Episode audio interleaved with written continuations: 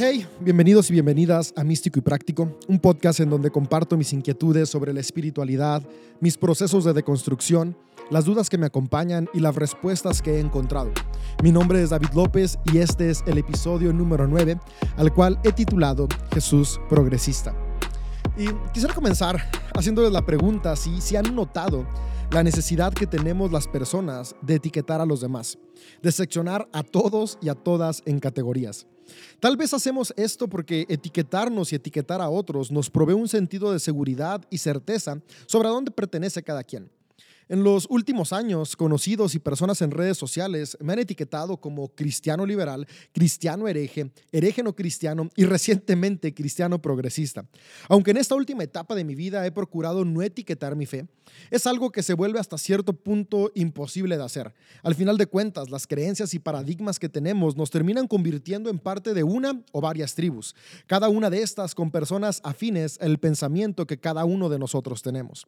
Esto me ha llevado a aceptar las etiquetas como parte de nuestro día a día.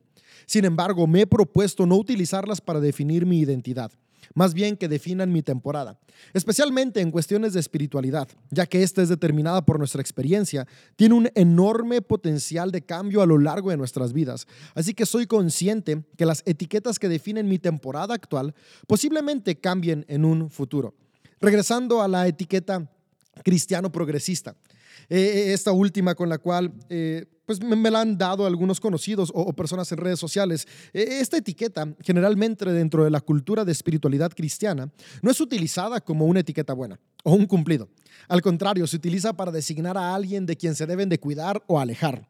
Debo reconocer que al principio me causó conflicto que me etiquetaran de esta manera. Así que pues me puse a preguntarle a varias personas de las que me llaman progresista cuáles eran las razones por las que lo hacían.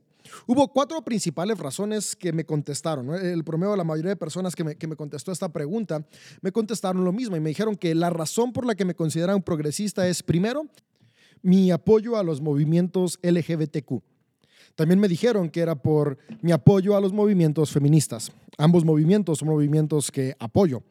Eh, después también me dijeron que por predicar un evangelio light. Y sinceramente creo que también es algo que hago porque estoy convencido que el Evangelio de Jesús nos permite llevar una vida más ligera. Tal como el autor de Mateo pone en palabras de Jesús, mi yugo es fácil y ligera mi carga. Por lo tanto, estoy convencido que vivir bajo los principios de Jesús el Cristo aligera la vida. Es decir, nos permite vivir light. Un evangelio light son buenas noticias de que hay una manera de vivir más ligero. Y por último, otra cosa que me comentaban es el hecho de que yo no considere los textos bíblicos palabra de Dios o máxima autoridad de la espiritualidad, aspecto que también es cierto. E, Esto también me convertía en un cristiano progresista. En este último, muchos me han dicho incluso que menosprecio el contenido de la Biblia. Y me encantaría aclarar que no la menosprecio y que sí la considero una herramienta muy útil en el desarrollo de la espiritualidad cristiana. Estudiar los textos bíblicos es algo que hago prácticamente todos los días y una vez a la semana predico sermones basados en los textos ancestrales y espirituales contenidos en la Biblia. Así que sí, considero que la Biblia es una gran herramienta para la espiritualidad, pero honestamente no considero que sea la máxima autoridad ni que sea la palabra misma de Dios. Estas ideas, entre otras que apoyo, parecen ir completamente en contra de lo que tradicionalmente se conoce como cristianismo. De ahí que se utiliza el término progresista para referirse a aquellos que se alejan de la ortodoxia dogmática. Debo reconocer que hace un tiempo llegué a considerar dejar de identificarme como cristiano. Y esto es debido a mis convicciones personales. No es que haya dejado de creer en Dios, pero, pero al mismo tiempo de escuchar comentarios como es que tú ya estás alejado de, lo que normalmente se cree, y, incluso yo sentir esta brecha, dije, tal, tal, vez no soy cristiano. Sin embargo, entre más me puse a estudiar los escritos bíblicos, especialmente los evangelios, me di cuenta que mis ideales para nada chocan con los ideales de Jesús el Cristo. De hecho, desde hace mucho, eh, lo que se pone en boca de Jesús, es decir, en los evangelios, mi espiritualidad está definida por sus enseñanzas, es decir, cada enseñanza que se le atribuye a Jesús también define la espiritualidad que yo llevo. Así que si un cristiano es quien imita a Jesús, entonces sigo siendo cristiano. En lo que sí tienen razón es que no soy evangélico, protestante, católico romano, ortodoxo o copto, entre otras expresiones espirituales más. Sin embargo, cristiano sí soy. Aclaro que aunque no me identifico con la mayoría de tradiciones cristianas, no considero que sean inválidas. Al contrario, aprendo de cada una de ellas. Cuando me puse a investigar qué significa ser progresista, ya que honestamente hasta hace menos de un año no tenía claro qué significaba ser un cristiano progresista, lo que encontré es que desafortunadamente progresista es la etiqueta que los cristianos conservadores utilizan para cualquiera que en su opinión se ha desviado de los fundamentos dogmáticos y doctrinales o alguien que cuestiona los dogmas y doctrinas. Aspectos como una lectura e interpretación no literal de los escritos bíblicos, no apoyar la agenda política de derecha o ultraderecha, estar a favor de los movimientos feministas y LGBTQ y cualquier otro desvío de los dogmas conservadores son razones para llamar a algún cristiano como cristiano progresista, afirmando que quien recibe esta etiqueta no es un cristiano verdadero. Esta última afirmación definitivamente no estoy de acuerdo con ella. Y es que justo en medio de una de mis crisis más grandes de fe, hace aproximadamente unos tres años, cuando comencé a cuestionarme si seguía siendo cristiano, me di a la tarea de estudiar el origen de la expresión de espiritualidad en la cual me tocó nacer, que es el cristianismo, misma que he practicado los 33 años de mi vida. Bueno, por así decirlo, de, de una manera no intencional durante toda mi infancia. Nací en una familia donde mis padres han sido pastores desde mi nacimiento, mis abuelos también fueron pastores y, y, al final de cuentas, ya en mi edad adulta, por decisión propia, he practicado esta corriente de espiritualidad. Claro, con sus evoluciones en las formas a lo largo del tiempo. Y uno de los descubrimientos que más me asombraron y trajeron paz cuando me puse a estudiar el origen del cristianismo fue darme cuenta que varios de los cristianismos de finales del siglo I hasta principios del siglo IV tenían muchas ideas similares a lo que hoy se le atribuye al cristianismo progresista y que al final lo que al día de hoy termina definiendo lo que significa ser cristiano es una lista de dogmas, doctrinas y credos que en lugar de que sean su eje central las enseñanzas de Jesús mismo, terminan siendo estos dogmas y estos rituales y estos credos generados por hombres y mujeres que ciertamente se inspiraron en Jesús, pero que no necesariamente están basados sobre el eje de las acciones de Jesús. Esta sistematización comenzó con Pablo de Tarso y desde este momento ha existido una tensión entre el cristianismo del dogma contra el cristianismo de las enseñanzas de Jesús. Esto es porque para Pablo el Evangelio es la persona misma de Jesús, con un énfasis muy grande en su muerte y resurrección. Esta idea fue la más aceptada por los padres de la iglesia y los concilios que generaron las doctrinas y dogmas que terminaron encasillando el Evangelio en estos aspectos y limitaron la cristiandad a los mismos. Sin embargo, para Jesús el Evangelio era el amor. Sí, la capacidad de vivir en la virtud del amor. Para Jesús, ser su seguidor no implicaba vivir bajo la opresión de un sistema dogmático doctrinal. Todo lo contrario, es vivir movidos por la virtud del amor. Misma virtud que trae libertad e inclusión a cada persona. Hoy en día, al menos en las expresiones de cristianismos con las que más convivo, se considera que cristiano progresista es un oximorón. Es decir, dos palabras con significado opuesto que dan como origen un nuevo sentido, algo así como muerto viviente, copia original o instante eterno, al considerar que las corrientes progresistas son contrarias al cristianismo mismo. Sin embargo, si hacemos una lectura honesta de la vida de Jesús el Cristo y de su predicación, de este Jesús el Cristo, que es el personaje central de la espiritualidad cristiana, de la manera que es narrada por los evangelios, podríamos deducir que cristianismo progresista, en lugar de ser un oximorón como es considerado por muchos, debería ser un pleonasmo, es decir, desde mi comprensión de la vida, y acciones del Jesús de los Evangelios, ser progresista debería ser la norma y no la excepción dentro de la fe cristiana. Aclaro que al ser la espiritualidad dirigida principalmente por la experiencia y paradigmas personales, es normal que no todos lo vean así, lo cual Claro que es válido. Sin embargo, mi intención con este episodio es platicarles por qué para mí ser progresista no está para nada peleado con la esencia del cristianismo. Al contrario, entre más analizo la vida de Jesús descrita en los evangelios, más sentido me hace esta corriente del progresismo. Incluso, entre más he analizado los textos espirituales que conforman la Biblia, encuentro en muchos de ellos un espíritu progresista, obviamente, para la época de cada escrito.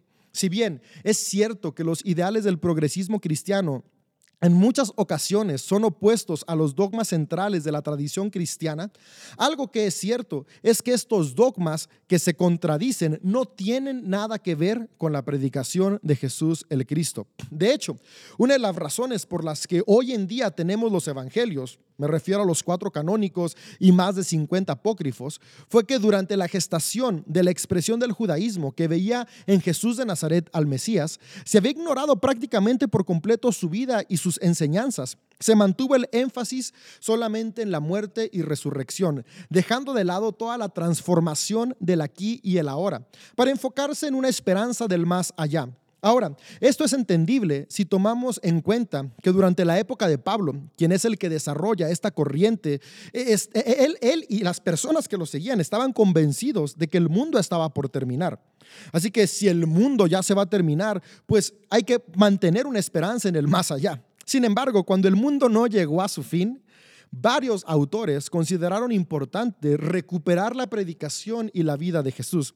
Así es como nace el primer evangelio escrito por Marcos y después nacen Mateo y Lucas, quienes reforman el evangelio de Marcos completándolo con la adición de las fuentes Q, una serie de escritos que contenía las enseñanzas más populares de Jesús de Nazaret. De esta manera se recuperó lo que para mí fue lo más importante de Jesús, su vida en esta tierra, sus acciones, su práctica de una vida movida por la virtud del amor. Desafortunadamente, al parecer para los dirigentes eclesiales, la vida de Jesús no fue suficientemente atractiva como para construir sobre ella las bases del cristianismo. Prefirieron tomar las ideas paulinas y de los autores de las cartas universales como fundamento por encima de la predicación de Jesús el Cristo.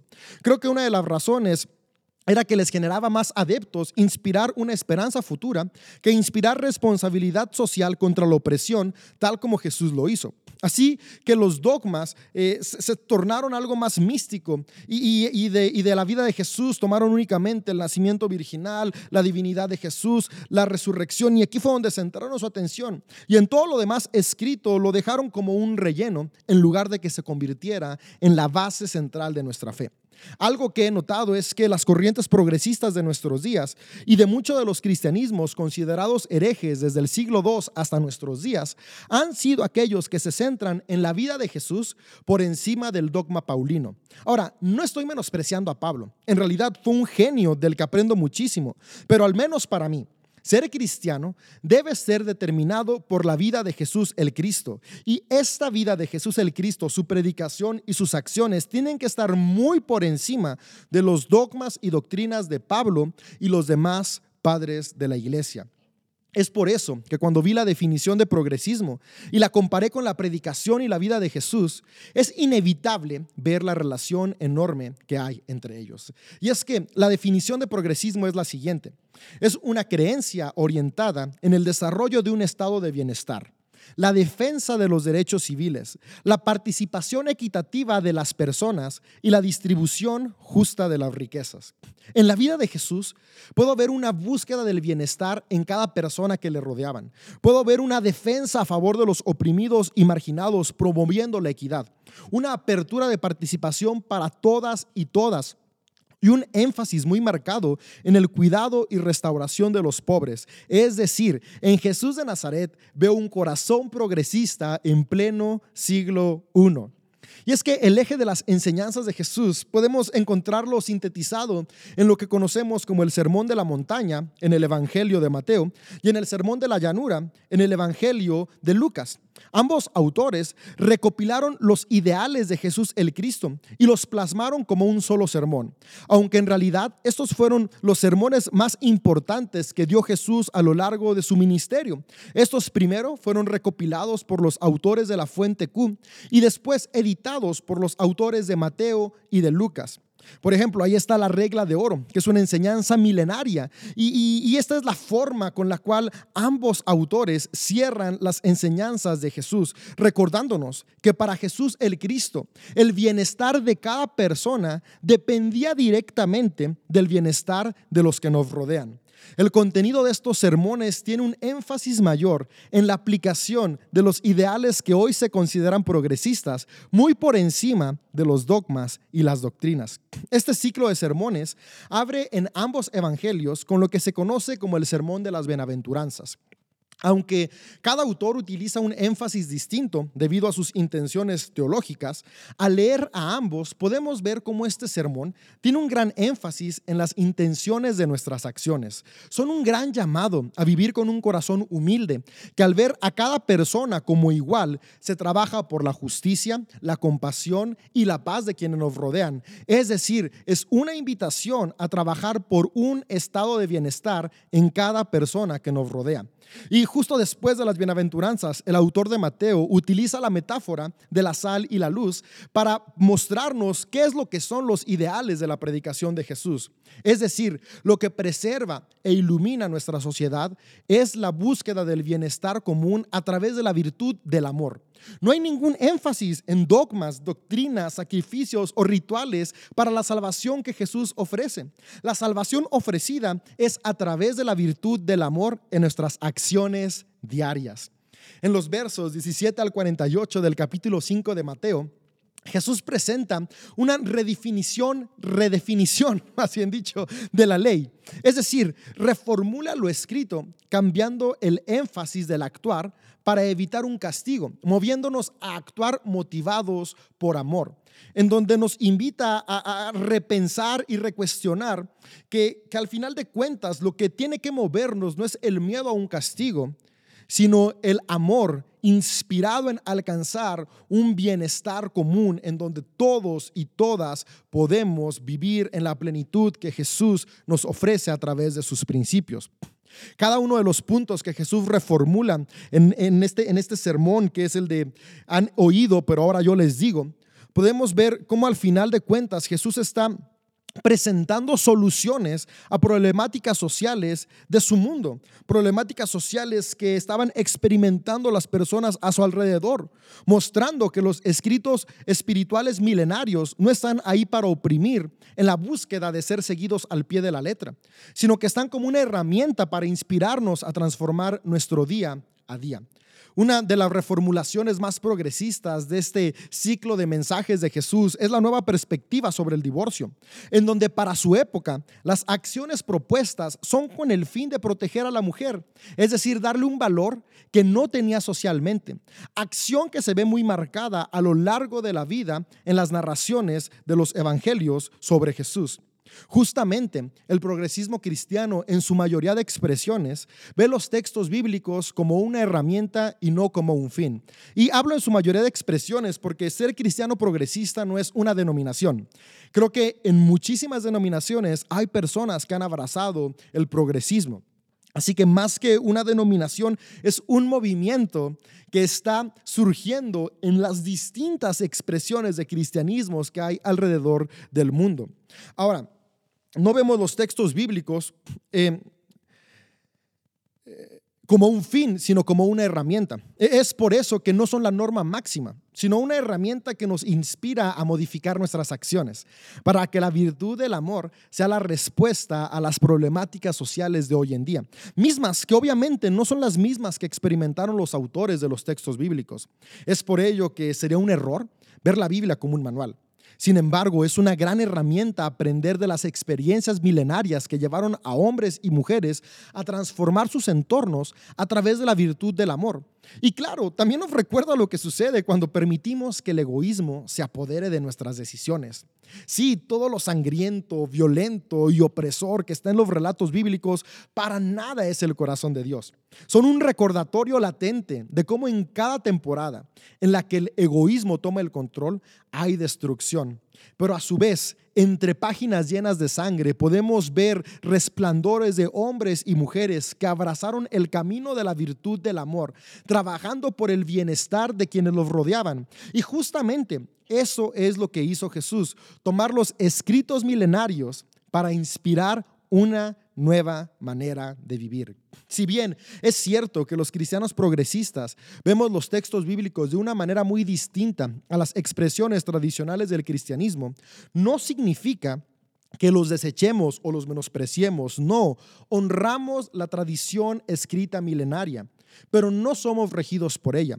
Buscamos que lo que dirige nuestras vidas sea la palabra viva de Dios, es decir, la virtud del amor manifestada en cada persona a través del Espíritu, la imagen visible de Dios, es decir, el Cristo.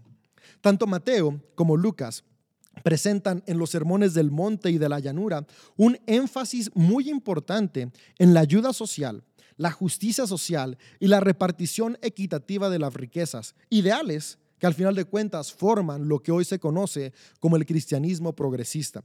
Estos sermones son el eje de las acciones de Jesús. Su predicación en ningún momento se centró en dogmas, todo el tiempo se mantiene centrado en la virtud del amor.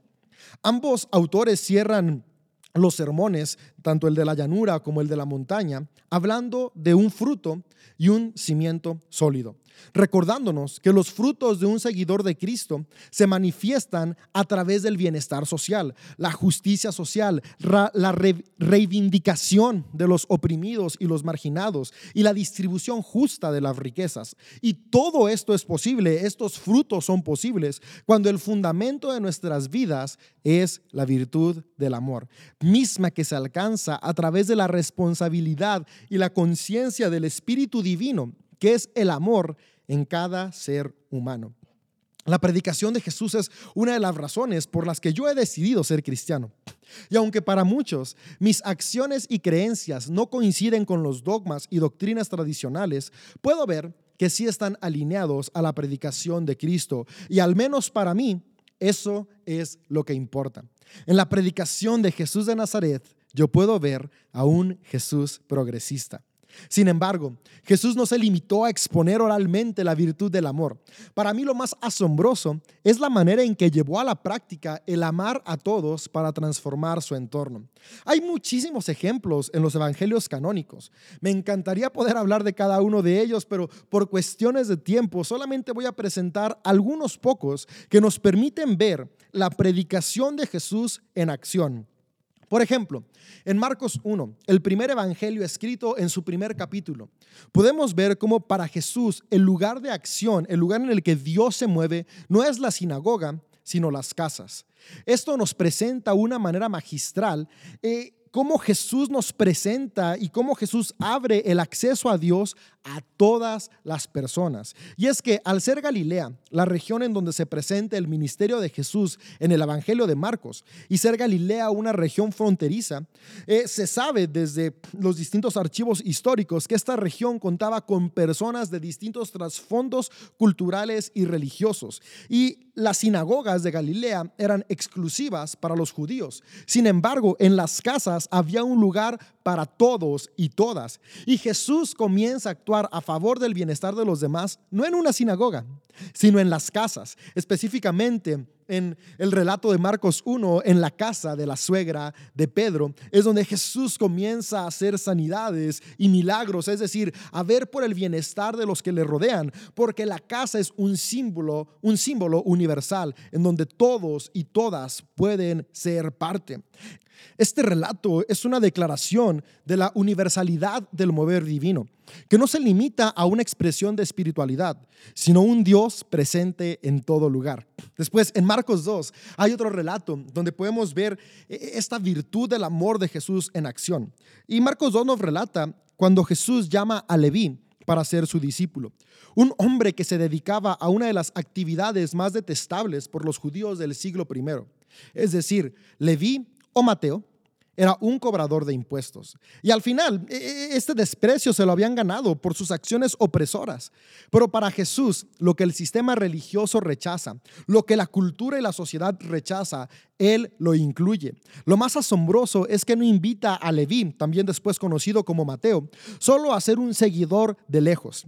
No, no, no, lo invita a ser parte de su círculo cercano. Y no solo eso, sino que Jesús convive, come y bebe con los amigos de Leví. Sí, con prostitutas, publicanos, cobradores de impuestos, entre otro tipo de personas. Es decir, personas consideradas la escoria de la sociedad. Y esto lo hace porque nos recuerda que para Jesús el Cristo, dentro de la virtud del amor, no hay lugar para la exclusión. Me encanta que Jesús sí vivía el ven tal como eres. No le dice a Leví desde el relato, hey, veo potencial en ti, cambia y después sígueme. No, no es así como estás, sígueme. Porque si tú me sigues, experimentarás el amor y el amor transforma nuestro corazón. Y al final, lo más importante, al menos desde la predicación de Jesús, no es cambiar cómo nos vestimos, con quién nos juntamos, o qué música escuchamos. No es cambiar a qué marcha asistimos, es cambiar qué es lo que mueve nuestro corazón, que el amor sea lo que nos mueve. Y si el amor nos mueve, hay un lugar para todos. Y, continuando con un relato similar en Lucas 19, el autor de este evangelio nos relata el encuentro de Jesús con Saqueo, otro cobrador de impuestos, reafirmándonos una vez más que para Jesús el Cristo no existen personas indeseables y presentándonos que la reacción de seguir a Jesús el Cristo justamente es abrazar la virtud del amor. Cuando Saqueo tiene su encuentro con Jesús y una vez que están ya en la casa de Saqueo con los amigos de Saqueo y sus amigos, el relato en Lucas 19 nos dice que, que Saqueo dice, ahora eh, que, yo sigo a Jesús, tomaré una decisión trascendental con mi vida. Y esta decisión que Saqueo toma no es que él dice, ok Jesús, ahora seré más devoto del templo, ahora creeré todos los dogmas. Sí Jesús, como me encontré contigo, abrazaré las doctrinas fundamentales del judaísmo. Ahora dejaré a mis amigos comilones y solamente seguiré a los judíos de la sinagoga. No, para nada. Esta no es la reacción de Saqueo, esta no es la transformación de Saqueo al conectar con el amor de Jesús. La reacción de Saqueo es la siguiente. Es una reacción que va a favor de la justicia social. Lo que él dice es que iba a restituir a cada persona que había oprimido, a cada persona que había robado, le iba a regresar no solamente lo robado, sino le iba a regresar con creces, es decir, una repartición justa de sus riquezas. Él da una declaración que muestra cómo a partir de ahora, a partir de su encuentro con Jesús, lo que él iba a procurar era el bienestar de los que lo rodeaban. Y es justo después de que Jesús escucha qué es lo que Saqueo va a hacer, una vez que Jesús escucha que ahora Saqueo va a estar buscando el bienestar de los que le rodean, va a dejar de oprimir, va a comenzar a ser movido por la virtud del amor. Que Jesús dice, hoy ha llegado la salvación a esta casa. Podemos ver cómo para Jesús la salvación tiene poco o nada que ver con doctrinas y dogmas, mientras que tiene todo que ver con qué es lo que nos mueve. Cuando nos mueve la virtud del amor, hay salvación. En Marcos 3, Mateo 12 y Lucas 6, podemos ver el relato en donde Jesús sana a un hombre en día sábado.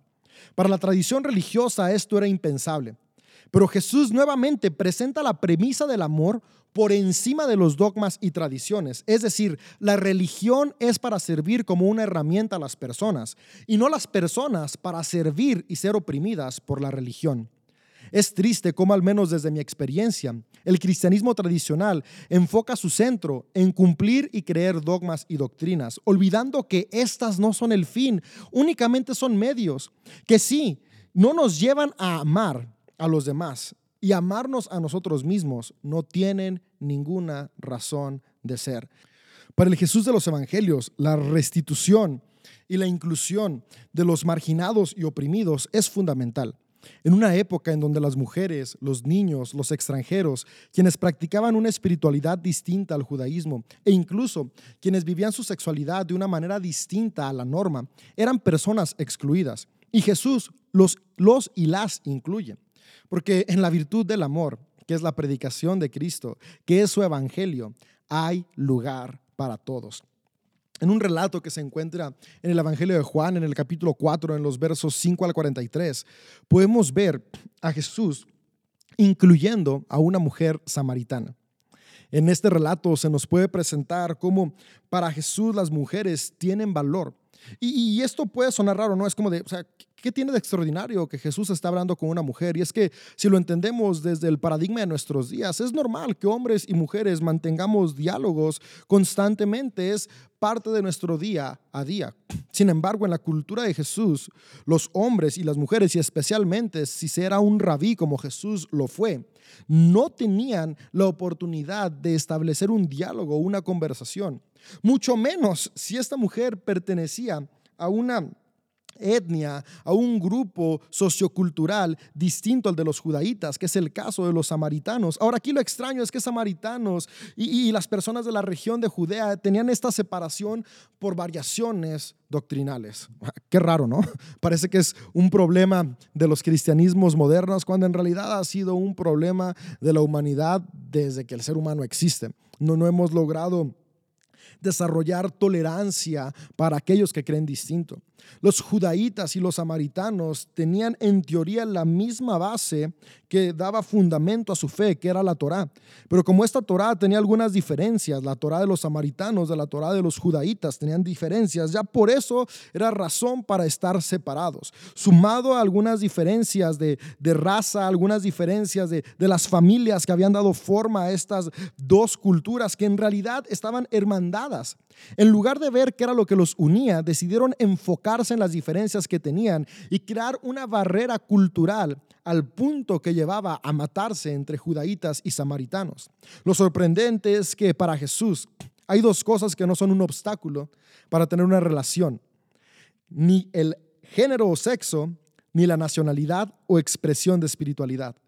Aunque esta mujer pertenecía a alguien que en teoría no debía relacionarse con Jesús, Jesús se relaciona con ella, rompe esta barrera humana recordándonos que el amor está por encima de las variaciones doctrinales. Uno de los ejes del cristianismo progresista es justamente eso, no desvalidar ninguna expresión de espiritualidad por las diferencias teológicas, dogmáticas o doctrinales, sino recordar que cada expresión de espiritualidad es una vía válida a través de la cual Dios se relaciona con las personas. Y aquí podemos ver, de hecho me encanta cómo parte de la plática de Jesús con esta mujer tiene que ver con la conexión espiritual, ¿no? Porque los samaritanos decían que era en su monte, mientras que los judaítas decían que era en Jerusalén. había, había esta lucha entre, entre cuál era el santuario adecuado para alabar, para adorar o para conectar con la divinidad.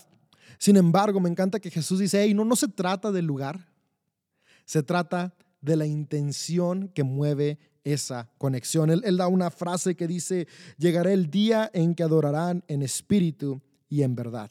Es decir, cuando reconoceremos que la verdad no puede estar limitada a un grupo de doctrinas.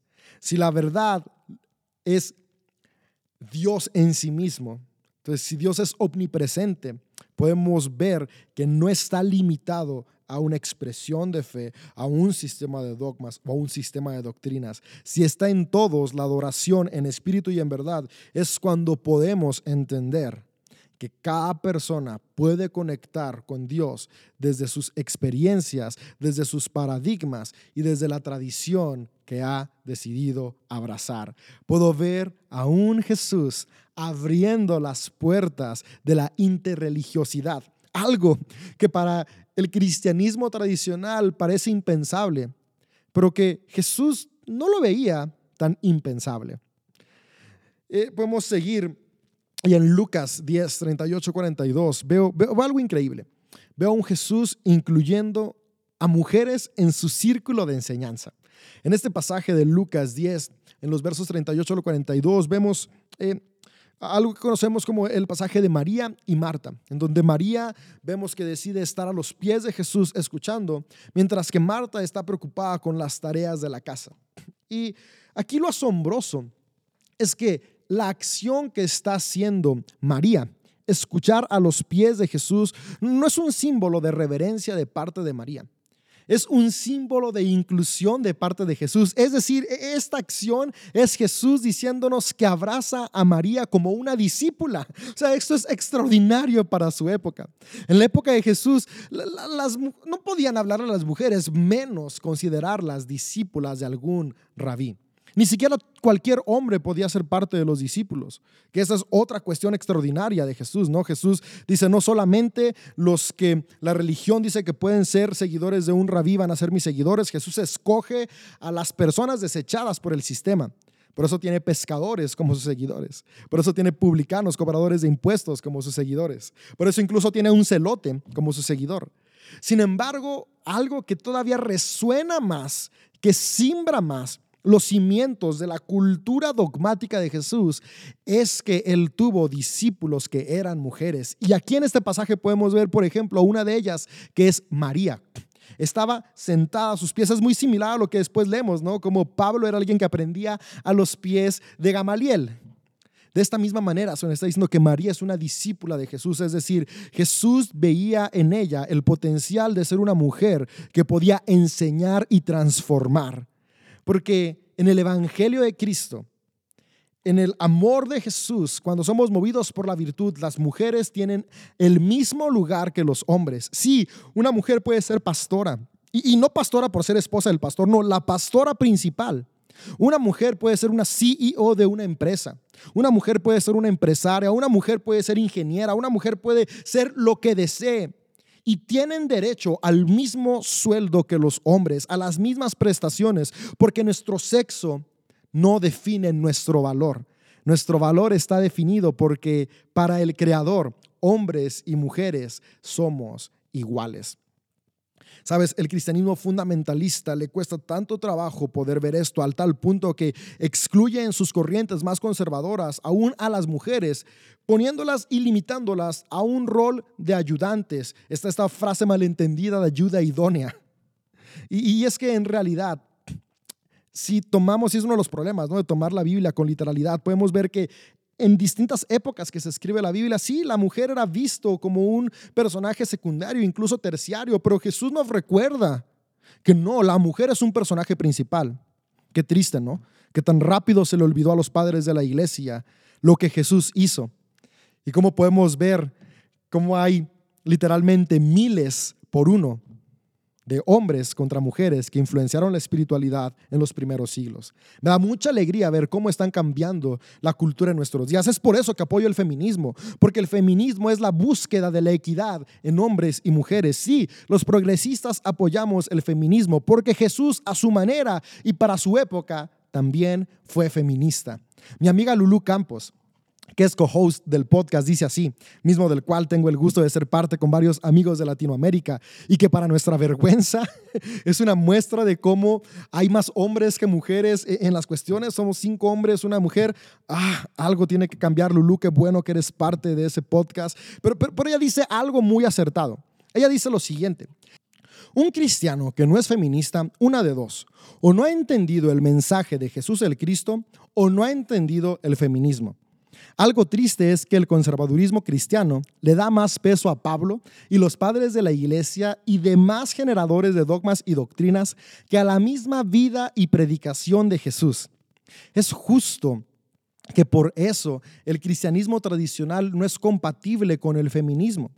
Pero no es porque el feminismo esté alejado de las enseñanzas de Jesús el Cristo, sino que el cristianismo tradicional se olvidó que el eje debería ser el Evangelio de Jesucristo y no los dogmas, tradiciones y doctrinas que fueron emergiendo con el pasar de los años. ¿Sabes?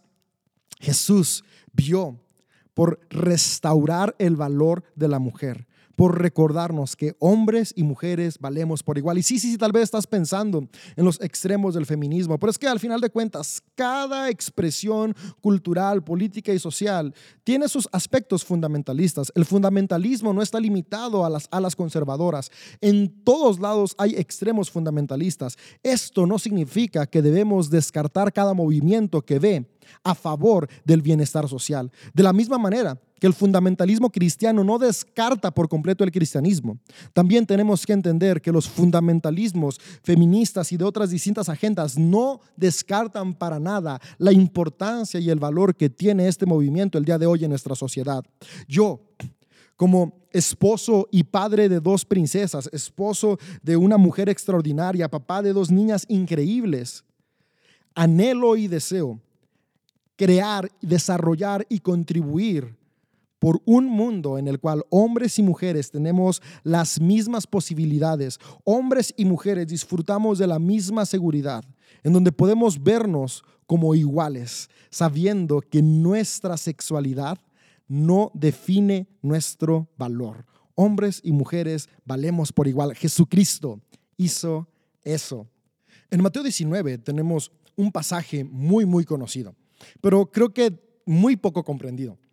Cuando leemos lo que se pone en boca de Jesús, que es la frase, dejen que los niños vengan a mí, tristemente desde nuestro egoísmo religioso, lo hemos interpretado como la justificación para el adoctrinamiento infantil.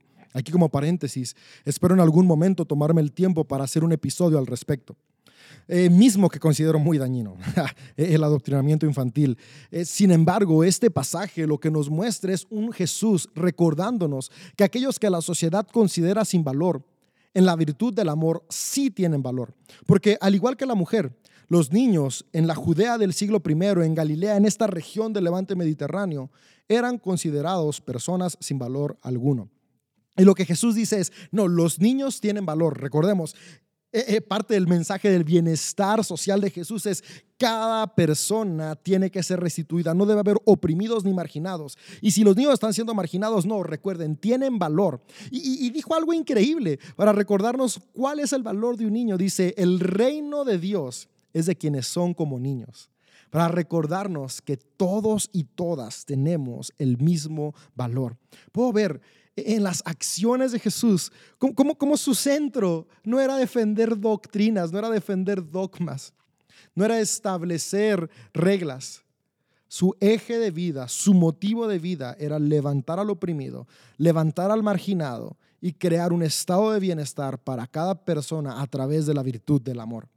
Por último, Sé que hay muchísimos más ejemplos, pero, pero es el último que quiero abordar, es la temática de Jesús con el centurión romano, relatada en Mateo 8 y en Lucas 7. Y es que este pasaje, desde la crítica textual, hay un consenso.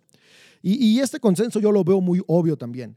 Y es que en realidad aquí Jesús no está sanando a un siervo, sino está sanando, sanando al amante del centurión romano. Sé que esto suena como que vuela la cabeza, pero cuando se lee desde lo, que se tiene. No tenemos los originales, pero sí desde los textos más antiguos en el griego de, de, estos ambos pasajes podemos ver cómo las palabras utilizadas denotan una relación sentimental entre el centurión y entre este muchacho que después como para alivianar la tensión en las traducciones, fueron modificándolo, porque eso, claro, las traducciones se modifican de acuerdo a la cultura de la época que está generando la traducción o que está generando la reescritura de los textos bíblicos. Y, y de repente la misma tradición, los mismos cambios nos fueron llevando a pensar que Jesús sanó al siervo del centurión. Cuando te digo, yo comparto este consenso de muchos académicos, es que a quien Jesús sanó es al amante del centurión. Y, esto me encanta porque al final de cuentas nos muestra a un Jesús sanando a una persona homosexual, recordándonos que Dios no actúa a favor de algunos cuantos. Dios no actúa únicamente con aquellos que cumplen ciertos requisitos de pureza establecidos por dogmas humanos. No, Dios ama y actúa con todos y todas por igual, sin importar raza, religión, nacionalidad, sexo, ideologías políticas o preferencias sexuales. El que estaba pidiendo el favor y el milagro era un centurión romano. Alguien que pertenecía a otra expresión de fe. Alguien que pertenecía a otra nacionalidad y que tenía una sexualidad muy distinta a la que Jesús practicaba. Sin embargo, esto no fue una limitante para que Jesús obrara a favor de él y de la persona que amaba. Como un paréntesis también, estoy desarrollando un episodio en donde explico este pasaje a detalle. Esta perspectiva la voy a publicar únicamente en Patreon, así que si te interesa, el próximo mes estaré haciendo público como puedes ser parte de y estaré publicando episodios exclusivos, entre ellos una explicación detallada de, de cómo desde la crítica textual podemos ver que lo que Jesús sanó, a quien Jesús sanó, fue a la pareja sentimental de un centurión romano que era otro hombre abriendo y cambiando el aspecto de lo que hoy la cultura puritana de la iglesia considera como rechazados, como personas que no pueden conectar con Dios, recordándonos que Jesús conecta con cada persona tal y como son. Y podría seguir con ejemplos de las acciones de Jesús, pero te animo a que los descubras por tu cuenta. Léete los evangelios. Trata de hacerlo con un ejercicio de una relectura fresca despojándote de los dogmas. Incluso si puedes leerlo en orden cronológico, mejor aún, es decir, comienza leyendo Marcos.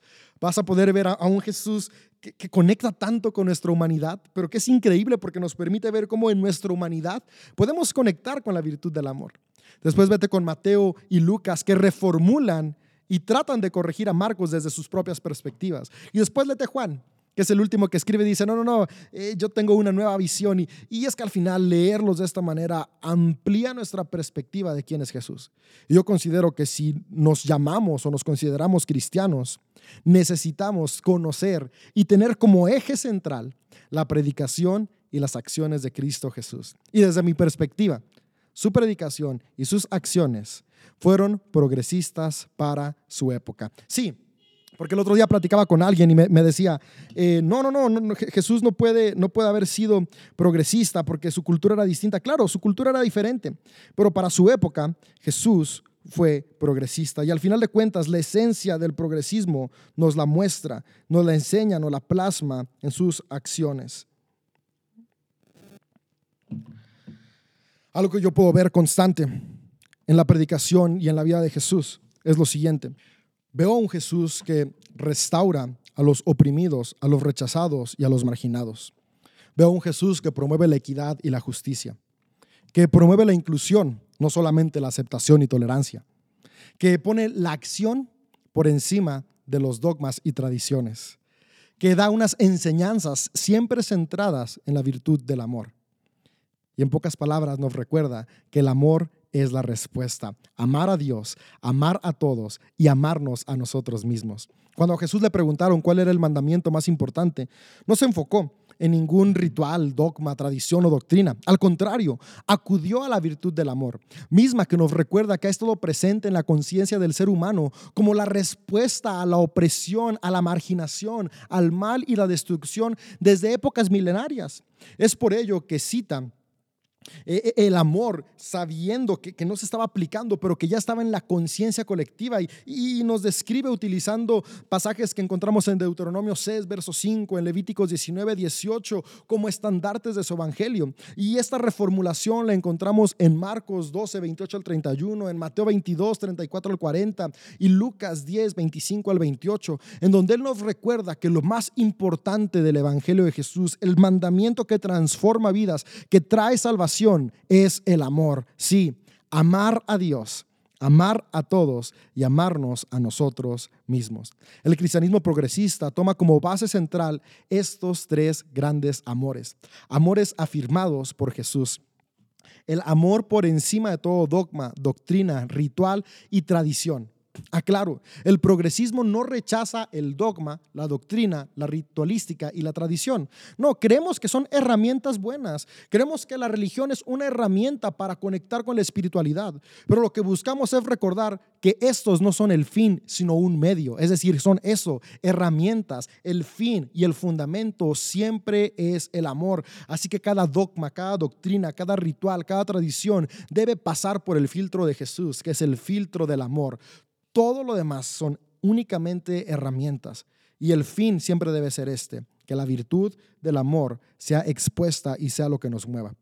El progresismo invita a amar a Dios en todas sus expresiones, amar a nuestros semejantes, incluyendo a aquellos que llaman a Dios de diferente manera, incluyendo aquellas personas que no creen en un Dios o que toman de manera fundamentalista y literal los textos bíblicos, excluyendo a otros. Sí, en el progresismo incluimos a todos, incluyendo a aquellos que se consideran nuestros enemigos, porque si no los incluimos a ellos, entonces estaríamos predicando una dicotomía, ¿no? una, una contradicción. Al final de cuentas, amarnos a nosotros mismos tal como somos hombres, mujeres, personas hetero, gay, trans o bi, sin importar nuestro nivel académico, estrato social o color de piel, todos valemos por igual. El progresismo se opone a las enseñanzas religiosas y sistemáticas que promueven la culpa, manipulación o que presentan a Dios como un padre castigador que disfruta el sufrimiento de sus hijos desde su trono. En el Jesús de los Evangelios puedo ver a un Jesús progresista, a alguien que vio por la inclusión de cada persona que dignificó a los oprimidos y marginados, que se preocupó por los enfermos y hambrientos, que predicó con sus palabras y acciones que el amor siempre es la respuesta, que puso en todo momento a las personas por encima de los dogmas. Es este Jesús, el Cristo que inspira mi vida. Es por ello que sí, soy cristiano y si ser un cristiano que busca vivir imitando a Jesús hace que me etiqueten como progresista, entonces cristiano progresista es una etiqueta que con gusto tomo para definir la temporada actual de mi espiritualidad. Si tú también te identificas con las ideas del progresismo, te animo a dos cosas.